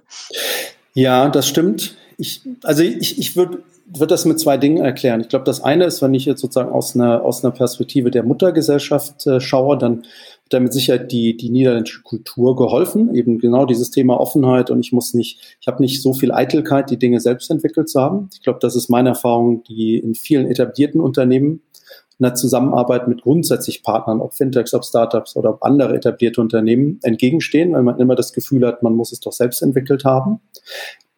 Das gibt es in dem Maße in, in den Niederlanden bei weitem nicht so ausgeprägt. Ich glaube, das hat dazu geführt, ähm, sich früh mit den, frühzeitig den Dingen zu öffnen. Wenn ich das auf die, auf den deutschen Teil der, der ING beziehe, dann hat es was mit, mit deutlich einfachen und weniger komplexen Strukturen zu tun, als man das wahrscheinlich in dem einen oder anderen Großunternehmen findet. Und damit auch einer weniger politisch getriebenen Entscheidungsfindung. Also, und, und, und ich glaube, wenn man nüchtern auf Dinge schaut, dann wird man relativ schnell sehen, dass man bei der Anbindung externer Lösungen in vielen Fällen deutlich schneller ist, als es selbst zu tun. Und das hat für mich in der Summe dazu geführt, dass man sich sehr schnell damit äh, beschäftigt hat und Dinge auch leichter umsetzen konnte auch wahrscheinlich einfach viel weniger dieses typischen Middle Management Layers hatte, der, der häufig Innovationen im Wege steht. Aber wie, wie, muss ich mir das dann bei dir persönlich vorstellen, wenn du dich den ganzen Tag mit Ideen rund um ähm, Payments und Bankings ähm, beschäftigst? Ähm, ab wann sagst du, okay, das gebe ich raus? Ähm, also es gibt, gibt erstmal sozusagen, meistens ist das ja eine Idee, die irgendwie bei ehrlicherweise, und das fehlt mir momentan, bei einem Bier oder bei einem Wein, Glas Wein abends entsteht, wenn man auch mal mit Menschen ähm, außerhalb der Bank zusammensitzt, dann ist ja, meistens der nächste. Ne? Ja, genau, genau. Mhm. Ähm, und dann ist ja häufig so, dass daraus ein Konzept entsteht und dann kommen natürlich auch klassische Fragen wie, wie kann ich, wie schnell kann ich sowas umsetzen? Was ist der Business Case dahinter? Wie viele Kunden würden das nutzen? Du hattest vorhin das Thema Kosten angesprochen oder Preis. Ist denn überhaupt jemand bereit, dafür auch zu, be zu bezahlen? Ähm, damit rechnet sich jeweils die Investition da rein und ähm, dann sucht man sich den Partner. Häufig hat man den vielleicht auch schon an der Ecke und dann macht man sich Gedanken, wie man sowas umsetzen kann und äh, macht sich auf den Weg. Und dann entstehen natürlich ganz viele Widerstände oder Schwierigkeiten, Herausforderungen, die man vorher nicht gesehen hat oder vielleicht mit denen man vorher keine Erfahrung gesammelt hatte. Und dann bleibt man hartnäckig dran und äh, idealerweise testet man das natürlich zwischenzeitlich auch mit Kunden oder mit potenziellen Nutzern, sammelt daraus Erfahrungen, macht es besser und ähm, sollte das aber auch nicht zu intensiv tun, bevor man das tatsächlich in das wahre Kundenleben überführt und dann muss die Bereitschaft da sein, auch Dinge wieder anzupassen und zu verändern. Mhm. Nicht alles folgt dem idealtypischen Zyklus, aber ich habe schon den Eindruck, dass sich da grundsätzlich die Industrie einen riesigen Schritt voran bewegt hat, die letzten zwei, drei Jahre. Aber das ist interessant, dass ähm, auch Bankprodukte sozusagen auf dem Bierdeckel entstehen, ne? Naja, genau. Ich hatte ja vorhin auch gesagt, dass das Regulatorik oder, oder grundsätzlich Governance-Themen zunehmend auch den, den Alltag gestalten. Ähm, insofern sind da natürlich Banken gegenüber vielleicht dem einen oder anderen nicht regulierten Unternehmen oder weniger regulierten Unternehmen in einer schwierigeren Position. Also ich meine, wenn ich, wenn ich dir das, die, das tollste Feature, sagen wir mal, Kontoanalyse-Feature anbiete oder die tollste Kreditkarte in die Hand drücke und du gehst in den, in den Handel und kannst damit nicht bezahlen, weil wir gesagt haben, na, wir können das ja mal testen, ob das funktioniert.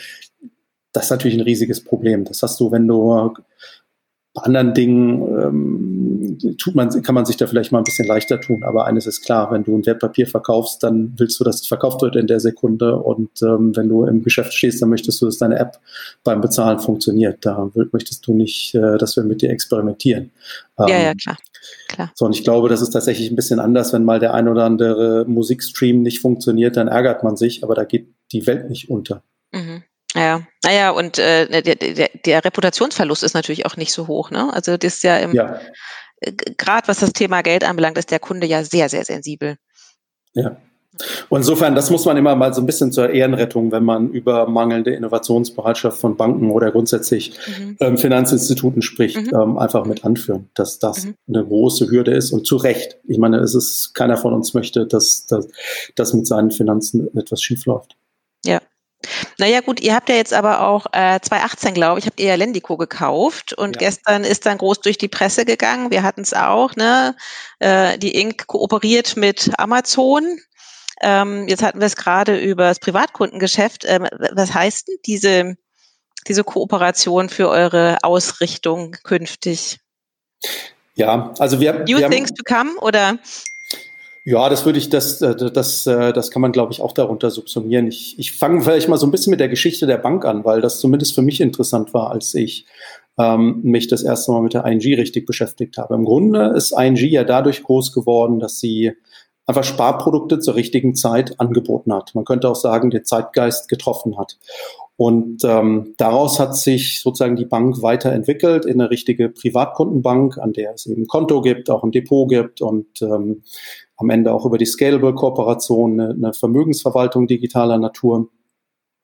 Und ähm, wir haben uns dann irgendwann auch die Frage gestellt, ist das alles oder haben wir nicht noch weitere Potenziale? Wholesale Banking oder, oder das Firmenkundengeschäft kam dann dazu. Und ähm, wenn man sich das dann näher anschaut, dann sieht man relativ schnell, es gibt ein Segment der kleineren Unternehmen, Small and Medium Enterprises, das wir gar nicht bedeck, äh, abgedeckt haben bislang, ähm, wo, wo aber ein riesiges Wachstumspotenzial ist. Genauso auch in das Segment eher vermögendere Kunden, also das ganze Thema Wertpapierberatung.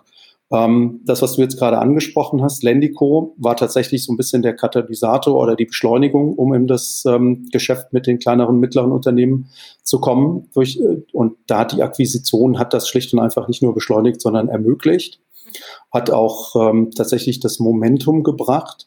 Auf der Basis ähm, kam irgendwann der Punkt auf, dass, dass Amazon sich auch die Frage gestellt hat, wie kann sie denn eigentlich ihr Geschäft stärker betreiben? Wie schaffen sie das denn eigentlich, auch Händler eine Anschubfinanzierung zu bekommen, um auch dort ihre, ihre Vielfalt im Angebot zu steigern? Und so passten die zwei Dinge, wir mit unserer Kreditexpertise und den voll digitalisierten, schlanken Prozessen, die wir dank der Lendico-Akquisition haben.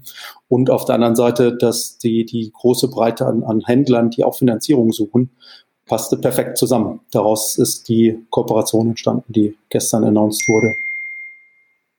Jetzt, äh, das ist so eine Frage, die fällt mir gerade ein. Aber wie ist denn das? Also im Moment machen ja alle Händler, haben ja ganz große Schwierigkeiten. Profitiert Amazon davon, weil sie Onlinehandel sind oder profitieren sie gerade nicht davon und werden gar keine Kredite abgerufen, weil sich viele diesen Schritt gar nicht trauen?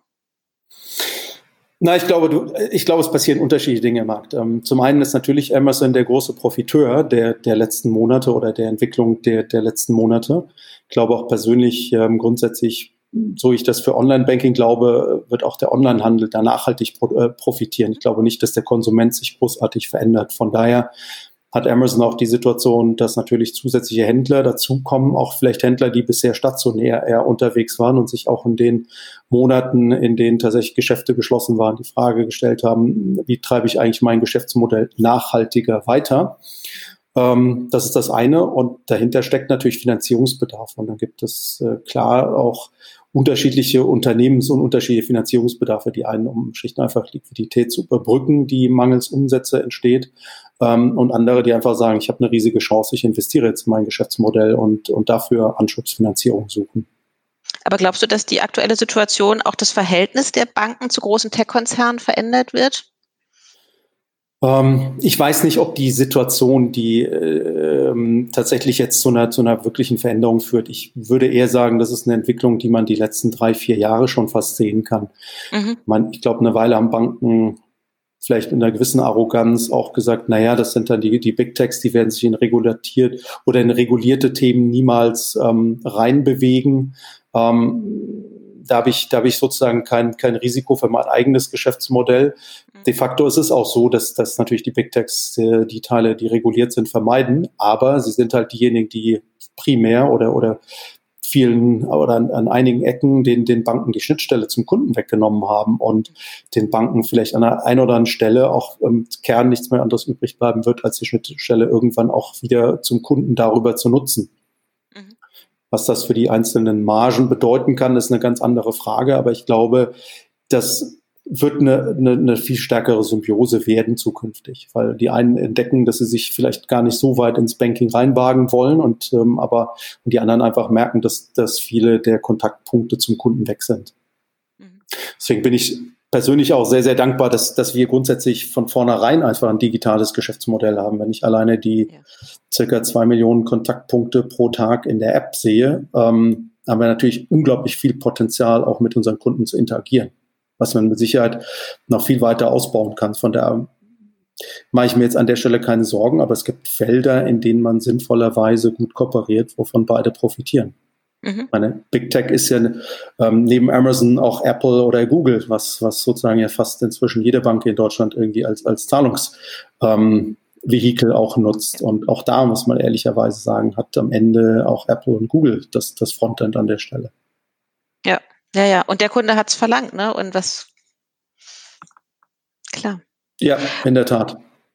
Okay, aber lass uns jetzt ein bisschen, jetzt haben wir so lange schon über ähm, deine beruflichen Stationen und so geredet. Lass uns auch noch ein bisschen über dich reden.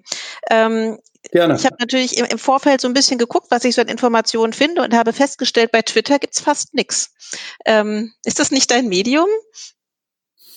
Ähm, Nee, bislang noch nicht. Also ich, ich, muss, äh, ich muss gestehen, ich ähm, selbst folge natürlich auf Twitter und äh, in der Tat, ich habe das noch auf meiner, meiner To-Do-Liste, mich mit dem Thema näher auseinanderzusetzen und ähm, da auch ein bisschen Aktivität zu entfalten. Warum? Also ich meine, du könntest ja auch die Entscheidung treffen zu sagen, brauche ich nicht. Also na, ich glaube, es sind immer, also ich glaube, es sind immer so ein bisschen Phasen jetzt. Die letzten zwei Jahre habe ich mich jetzt sehr, sehr intensiv innerhalb der Bank beschäftigt, um Themen aufgleisen zu können. Und ähm, inzwischen habe ich das Gefühl, dass ich, glaube ich, jetzt auch wieder ein bisschen mich, mich nach außen orientieren kann, um da auch ein bisschen mehr Inspiration zu bekommen. Und ich glaube, das ist ja immer, wie vieles im Leben, auch so, so ein Geben und Nehmen. Und ich glaube, um auch tatsächlich zu sagen, man ist da ein fairer Empfänger von Informationen, sollte man auch Informationen und Sichtweisen teilen. Und ich glaube, da bin ich tatsächlich noch etwas schuldig. Ach so, okay. Also du würdest Social Media auch nutzen, um, ähm, also machen ja auch viele, ne? einfach um sich so eine Brand aufzubauen. Na, ich weiß gar nicht, ob es darum geht, eine, eine eigene Brand aufzubauen, ähm, sondern tatsächlich einfach auch der, der, der, die Spannung oder das Spannende, sich äh, intellektuell an Dingen reiben zu können und darüber sich auch persönlich weiterzuentwickeln. Das ist, glaube ich, das, was für mich viel, viel mehr im Vordergrund steht. Mhm, mh. Naja, und ich meine, wenn du jetzt eine neunjährige Tochter hast, dann wirst du auch bald nicht mehr um Instagram und TikTok rumkommen, oder? Oh ja, in der Tat. Wieso hast du es schon? Weil du lachst so, als ob du nein, nein, ich, ich, nein, nein, nein, ich lache deswegen, weil wir uns tatsächlich jetzt auch Gedanken gemacht haben, ähm, wie wir eigentlich an eine eher jüngere Zielgruppe auch kommen. Und äh, TikTok war da auch ein ganz großes Thema. Und ähm, ja, für den erzähl. einen oder anderen war das dann tatsächlich ein komplett neues äh, Medium. Und äh, schadet nicht, sich damit zu beschäftigen. Ja, man verbringt sehr viel Zeit auf TikTok, ne? Immer, man kann sich köstlich amüsieren über diesen Müll, den die Leute ja. da produzieren, aber es ist einfach köstlich. Ja. ja. Aber was, das ist interessant, dass ihr das sagt. Also habt ihr jetzt TikTok auch als, als Kanal für euch tatsächlich ins Auge gefasst oder war es, wir gucken es uns mal an und na, ich, also wenn du so direkt fragst, würde ich sagen, es ist zwischen den beiden Polen oder Extremen, die du gerade beschreibst. Ähm, wir, wir durchlaufen noch eine, eine, einen kleinen Prozess dahin. Aber es gibt ja durchaus ähm, auch, auch ganz interessante Dinge, wenn man sich überlegt, dass es ein Anwalt geschafft hat, ich glaube, auf eine Million Follower zu kommen. Dr. Anwalt Ende, oder so. Ja, genau. Der am mhm. Ende ja, zumindest für mich als Nicht-Juristen, äh, gefühlt relativ trockene Inhalte präsentiert und das auf eine, eine, super tolle Art macht. Ähm, mhm. Ich glaube, da sehe ich tatsächlich noch Potenzial im Banking. Ich glaube, am Ende sehe ich da gewisse Analogien. Auch das ist ja für jemanden, der sich nicht tagtäglich damit beschäftigt, eine extrem langweilige Materie. Das ist ja total uncool eigentlich. Und ähm, was wir als Banken bislang nicht geschafft haben, ist das cool zu machen. Das ist tatsächlich auch ein Thema, das ich in mir trage. Wie schafft man das eigentlich, Banking-Themen so interessant zu machen, dass man vielleicht auch eine ähnliche Zahl an Followern kreieren kann? Mhm. Und das ist aus meiner Sicht auch ein großer Beitrag zur Gesellschaft, denn wenn wir eine, ein Problem aus meiner Sicht in unserer Gesellschaft haben, dann ist es mangelnde finanzielle Bildung, die sich ausdrückt in der Frage, wie Menschen mit ihren Finanzen umgehen.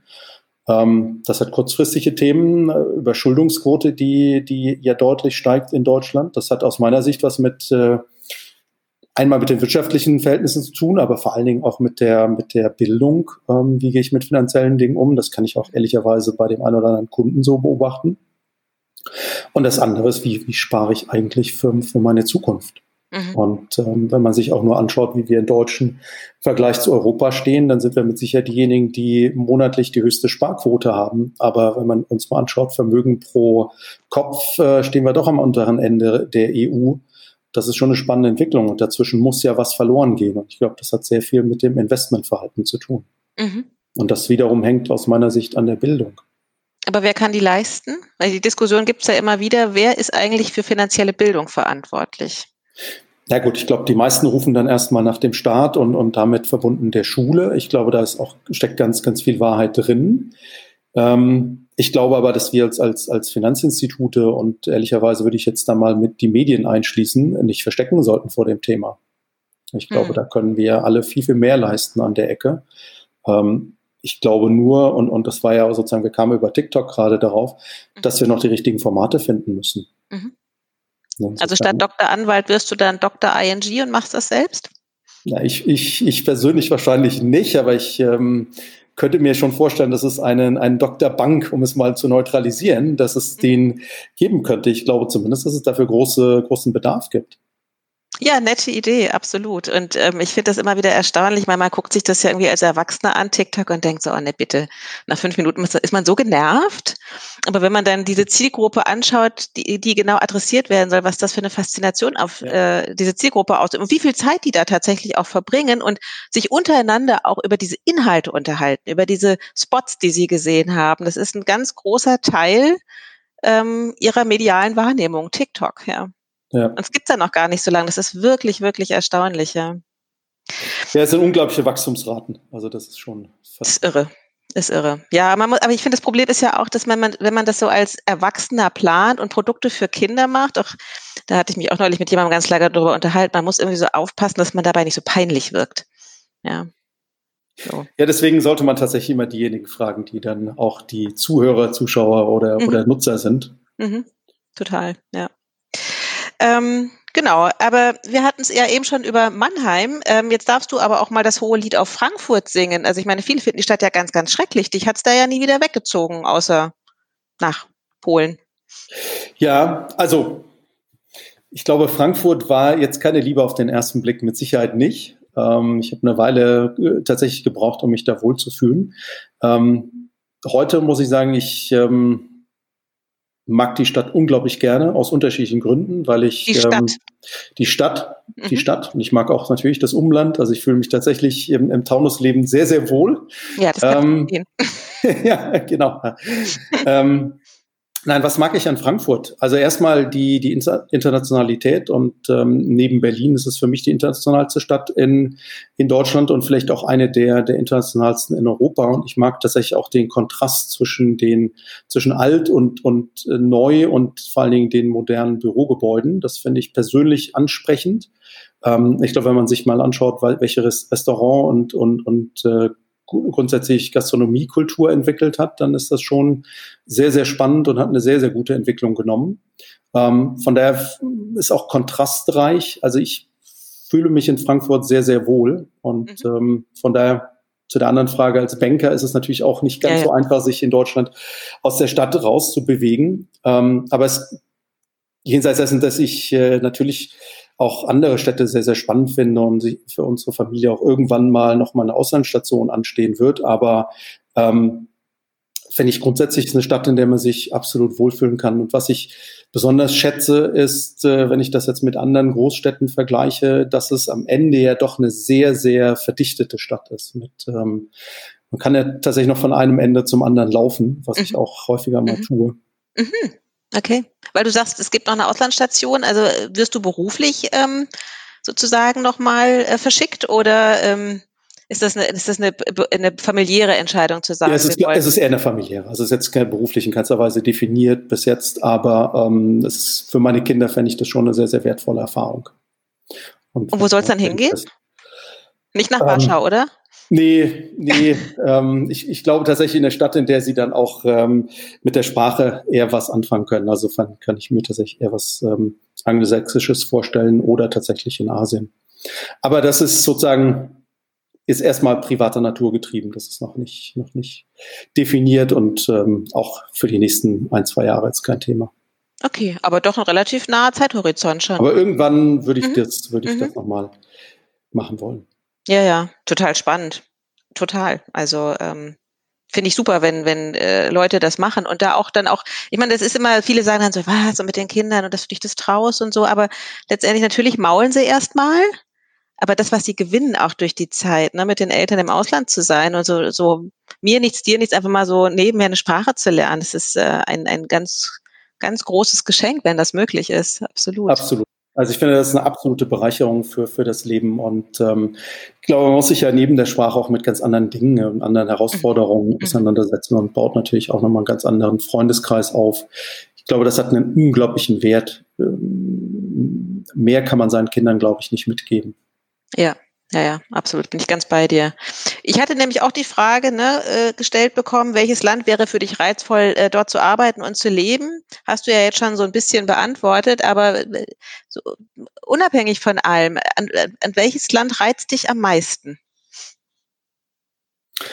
Oh, ich glaube, das kommt darauf an, aus welcher Perspektive. Also privat bin ich ähm, oder ist meine Familie absoluter Italien-Fan. Wir genießen es, äh, die italienische Kultur.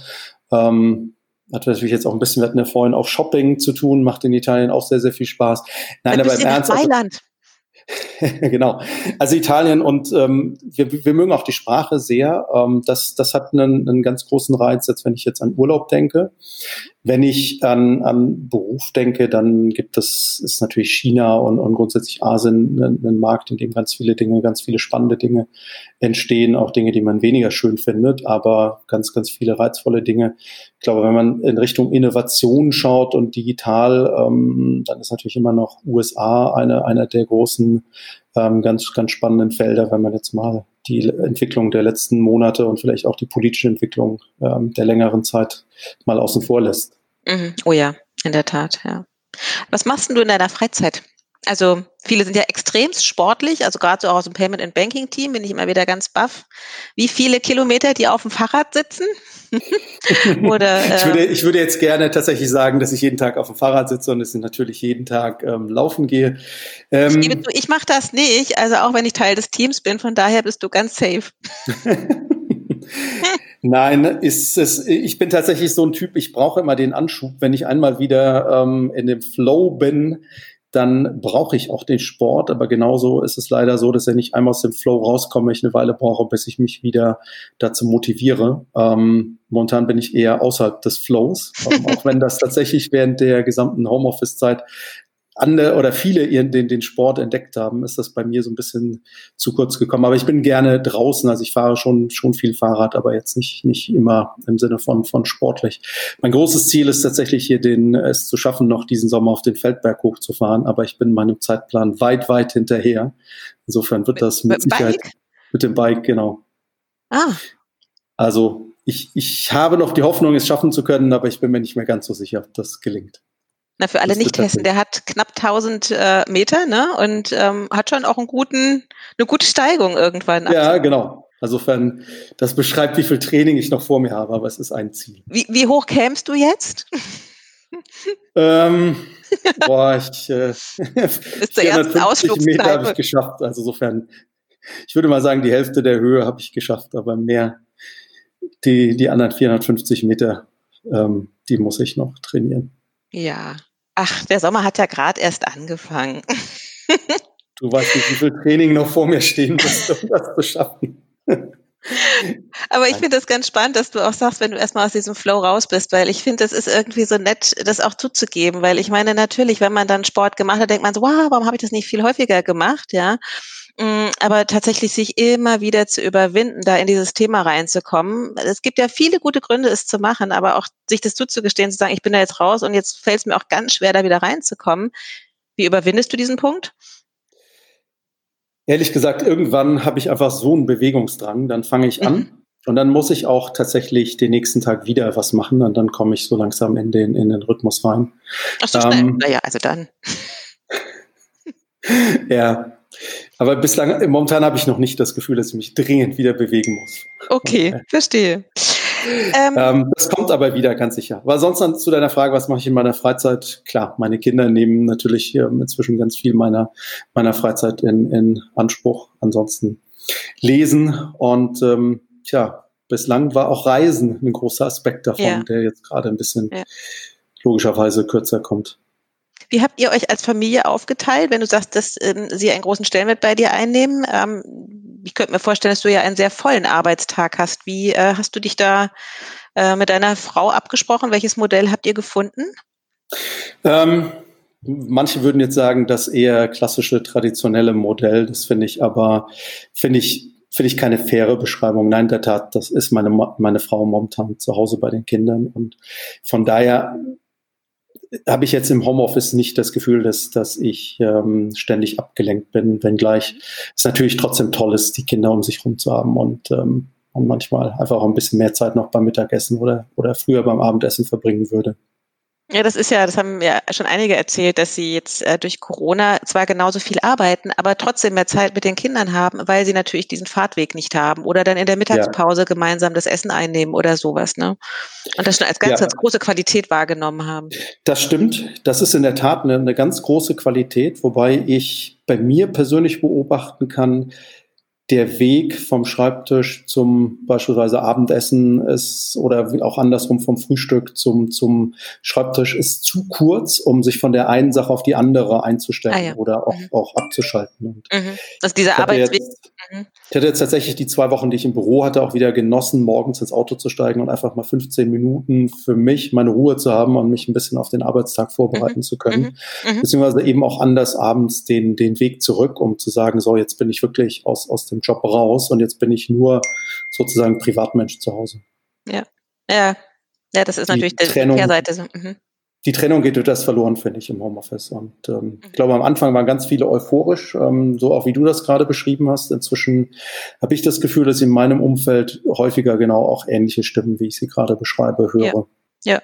Ja, ja, das ist schon ein Unterschied, ob die da ständig irgendwie einen rumhüpfen und dann doch alle zehn Minuten irgendwas wollen oder ob man tatsächlich sagt, okay, ich komme nach Hause und dann bin ich aber total für euch da. Also genau. dieses Mischmasch. Und das verstehen Kinder ja auch viel besser, wenn das klar getrennt ist, als der Papa sitzt da irgendwie und starrt auf irgendwelche Bildschirme und guckt sich Videos an. Warum darf ich den denn trotzdem nicht stören? So, ja, ne? genau. Warum hm. darf ich nicht mitschauen? Genau, ja. Oder warum darf man nicht bei den Kindern mitschauen? Das ist manchmal auch viel spannender. Ähm, gibt es etwas, was du noch ganz dringend lernen möchtest? Fließend Italienisch oder so. Ja, genau. Also es gibt ganz vieles. Also in der Tat, ich würde gerne, ähm, wir hatten ja schon über meine Polnischkenntnisse oder nicht vorhandenen Polnischkenntnisse gesprochen. Das ist tatsächlich etwas, ich würde, ich würde gerne Sprachen lernen. Also ich, ähm, und Italienisch ist da ganz vorne. Das ist etwas, ich würde noch was ganz anderes gerne lernen. Ähm, das ist tatsächlich Programmieren. Mhm. Ähm, ich bin bislang totaler Technik-Nerd ähm, gewesen. Jetzt äh, durch, durch die letzten Jahre im, im Digitalisierungsumfeld habe ich natürlich ganz viel mit Entwicklern zu tun und habe großen Respekt vor dem, was sie leisten. Vieles ist für mich, einiges habe ich verstanden inzwischen, aber eher, eher ganz, aber eher wenig oder einen, einen kleinen Anteil dessen. Und ich würde gerne ähm, programmieren lernen, um auch ein viel besseres Verständnis dafür zu entwickeln können. Was sind, was ist eigentlich leistbar und was sind so die mhm. täglichen Herausforderungen? Ist ja im Grunde auch eine Sprache lernen, ne? Mhm. Ja, in der Tat. Ja. Aber ich muss auch für mich eingestehen, das ist kein Thema, was man am Wochenende mal Samstag zwei Stunden sich Zeit nehmen machen kann. Von daher ist das, glaube ich, eher ein sehr hehrer Wunsch, von dem ich mir nicht sicher bin, ob ich ihn mir erfüllen kann. Mhm. Wenn du jetzt fürchterlich viel Geld im Lotto gewinnen würdest, ja, was würdest du mit dem Geld machen? Ja, kommt drauf an, wie viel es ist. Ne? Aber ich glaube, erstmal würde ich äh, sicherlich mir die, die, finanzielle Freiheit für meine Familie schaffen, auch ähm, viele einfach eine Absicherung auch für, für meine Kinder haben zu können. Das ist, glaube ich, das, das eine und das andere. Ich würde mich in, in sozialen Aspekten engagieren. Ähm, gerade für, für Kinder, die, die krebskrank sind. Das sind Dinge, die mich enorm beschäftigen. Mhm. Ähm, wo ich glaube, da könnte, kann die Gesellschaft auch noch einen viel stärkeren Beitrag leisten. Mhm, mh. Ist die, ist die Inc. da ähm, in, in dem Bereich aktiv? In, in dem Bereich jetzt speziell nicht, aber wir kümmern uns grundsätzlich, haben wir natürlich das soziale Aspekte ähm, im, im Vordergrund und sind auch dabei, das einander gerade ein bisschen neu und anders zu strukturieren und haben uns da auch durch, durch ähm, die komplette Entwicklung ähm, während der Corona-Zeit auch sehr viele Gedanken gemacht, wo wir denn eigentlich äh, gesellschaftlich eine Verantwortung haben, wo wir sein wollen, wo wir sein müssen und wo wir uns selbst sehen. Aber das ist auch ein Prozess, den wir in uns erstmal begleiten und dann mhm. ähm, Entscheidungen treffen. Okay, mit Blick auf die Uhr habe ich noch zwei Fragen auf der Liste, bevor ich dich mit äh, den äh, ja, Nein beziehungsweise kurze Antwortfragen äh, äh, konfrontiere. Ähm, welche berufliche Erfahrung beziehungsweise Begegnung hat dich denn besonders geprägt? Ähm, Ich habe tatsächlich, äh, wir hatten ja vorhin schon über, über Polen gesprochen. Ähm, was mich in der Zeit enorm geprägt hat, war tatsächlich die Offenheit der Kollegen dort in einer für die Bank sehr, sehr wirtschaftlichen, wirtschaftlich schwierigen Situation, die auch, auch Mitarbeiterabbau bedeutet hat, ähm, sich aber trotzdem da offen mit, mit den Dingen auseinanderzusetzen und auch offen mit Rat und Tat zur Seite zu stehen, auch wissen, dass die ein oder andere Transparenzschaffung auch dazu führt, dass sie vielleicht in dem Maße nicht mehr so benötigt sind. Ich glaube, das hat mich sehr, sehr geprägt, hat mir auch sehr viel auch sehr ähm, auch, auch ähm, stark dazu, äh, dazu angeregt, darüber nachzudenken, was, was bedeutet es denn eigentlich für, für, für jeden Einzelnen von uns, aber auch für mich selbst, ähm, sich nicht nicht sich selbst irgendwann obsolet zu machen im, im Berufsleben, was sozusagen am Ende bedeutet, du hattest auch gefragt, was würde ich gerne lernen, ähm, im Grunde lebenslang zu lernen und sich weiterzuentwickeln, sich den Dingen zu stellen.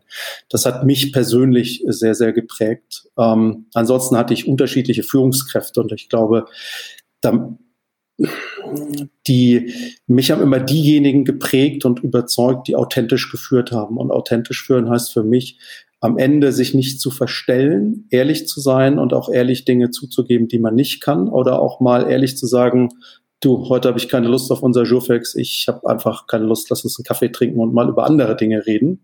Ach, das glaube, ist das ja waren, nett. Mhm, mhm, ich glaube, das, das sind, wenn ich das so heute reflektiere, die Chefs, für die ich am, am liebsten noch die berühmte Extrameile gelaufen bin und die mit Sicherheit meine höchste Loyalität ähm, äh, genossen haben. Und ich versuche das auch in mein eigenes äh, oder in meinen eigenen Führungsalltag zu übertragen. Mhm. Weil die ehrliche Antwort ist, nicht jeder hat morgens, wenn er aufsteht, die gleiche Lust auf, auf, auf seinen Job. Und manchmal gibt es Dinge oder Gründe, warum man eben mit anderen Dingen beschäftigt ist oder mhm. vielleicht einfach auch mal sagt, ich bin müde, ich habe jetzt irgendwie so viel gemacht. Ähm, lass uns auch mal über was anderes reden. Das inspiriert mich vielleicht für die, für die, für das äh, nächste Thema.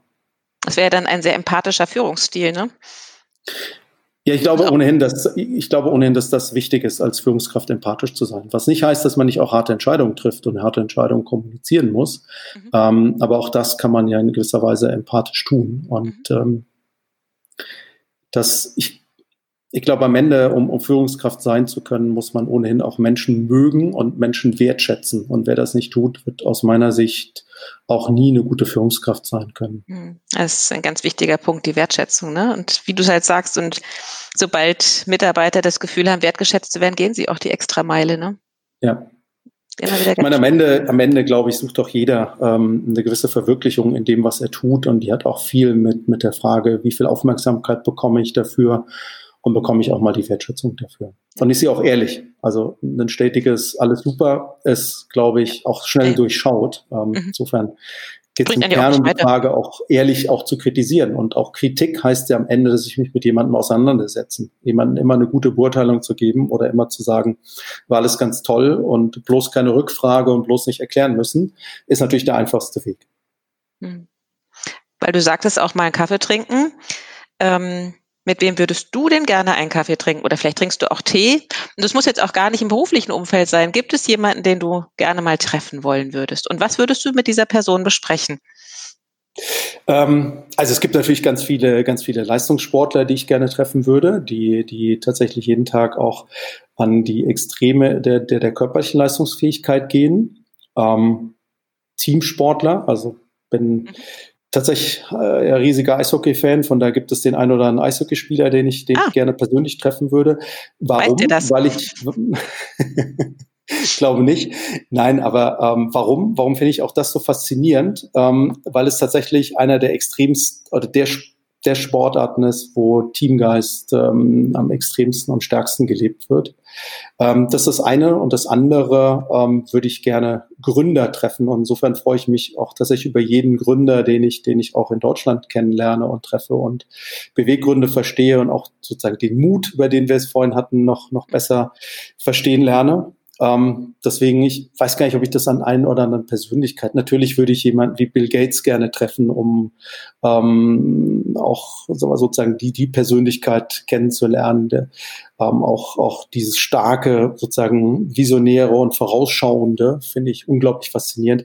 Aber ich, ich finde, am da ich Menschen mag, auch jede persönliche Begegnung sehr, sehr wertvoll und, und Motive zu verstehen und ähm, was, was treibt Menschen an, was treibt sie auch nicht an. Mhm. Okay. Wenn ich dir jetzt diese hm, schnellen Fragen stelle, wirst du merken, dass sie alle einen Holland-Bezug haben? ähm, genau. Ich bin genau. gespannt. Ach, es fällt einem ja doch eine Menge dann auch zu Holland ein oder zu den Niederlanden. Man muss ja mal so aufpassen. Man sagt immer Holland, aber das ist ja nur ein Teil von den Niederlanden.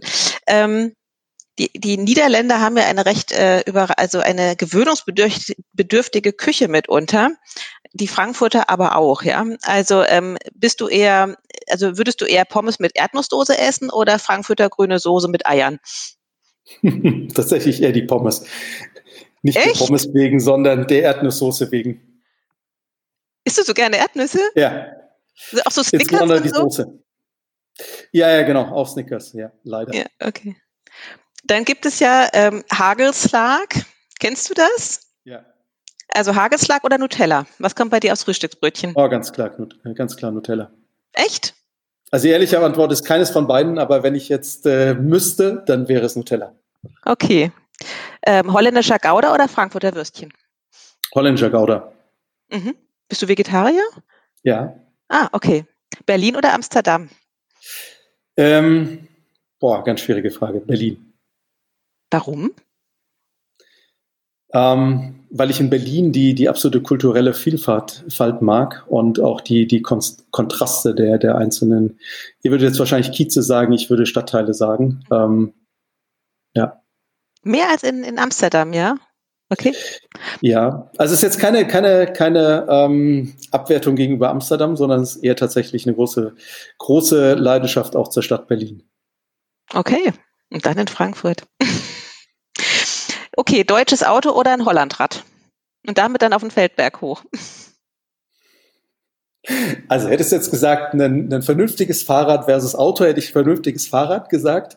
Ähm, bei dem Vergleich Hollandrad versus Auto dann ganz klar Auto. Mhm. Ja, das sind schon schwere Dinger, ne? ja. Okay. Ja, die, die, würden dir auch im Taunus nicht wirklich helfen. Also nee. deswegen ganz klar. Also. Nee, nee, ich bin die auch nie gefahren, als ich da noch gewohnt habe. Das sind ja wirklich, also ich meine, sie sehen toll aus und sind auch mega bequem, ja. aber Stimmt. man merkt halt, dass das Land sehr flach ist, nicht? Also. In der Tat, genau. Okay. Und im Grunde die Frage, die jetzt zum Schluss kommt, hast du ja im Gespräch schon beantwortet. Nordsee oder Riviera? Riviera, in der Tat. Mhm. Wobei wir tatsächlich für diesen Sommer erstmalig Nordsee geplant hatten und mhm. uns dann aufgrund der überfüllten Strände dazu mhm. entschieden haben, das um ein Jahr zu parken und tatsächlich mal den mhm. Sommer zu Hause zu verbringen. Und wie du es ja vorhin äh, auch gesagt hast, ne, also der Taunus bietet da ja auch ganz viele schöne Möglichkeiten an und es gibt viel zu entdecken. Genau. Der Hessenpark mit Kindern ist ganz toll. Siehst Aber den kennt ihr wahrscheinlich schon, ne? Nee, da nee. war ich noch nicht. Insofern, das ist tatsächlich ähm, auch auf der virtuellen To-Do-Liste für die Ferien. Okay. Jürgen, ich danke dir sehr für das Gespräch. Sehr anregend, sehr unterhaltsam. Vielen Dank. Sehr gerne. Ich danke dir. Hat mhm. mir viel Spaß gemacht. Schön, freue ich mich. Und ähm, dann bleiben wir in Kontakt. Auf bald. So machen wir das. Gut. Danke dir. Schönen Tschüss. Tag noch. Tschüss. Euch hat das Format gefallen? Wir freuen uns über jeden lieben Kommentar oder im besten Falle sogar über 5 Sterne. Ihr habt noch Ideen oder Vorschläge für interessante Persönlichkeiten als Interviewpartner? Dann schreibt uns eine E-Mail an nicole at paymentandbanking.com.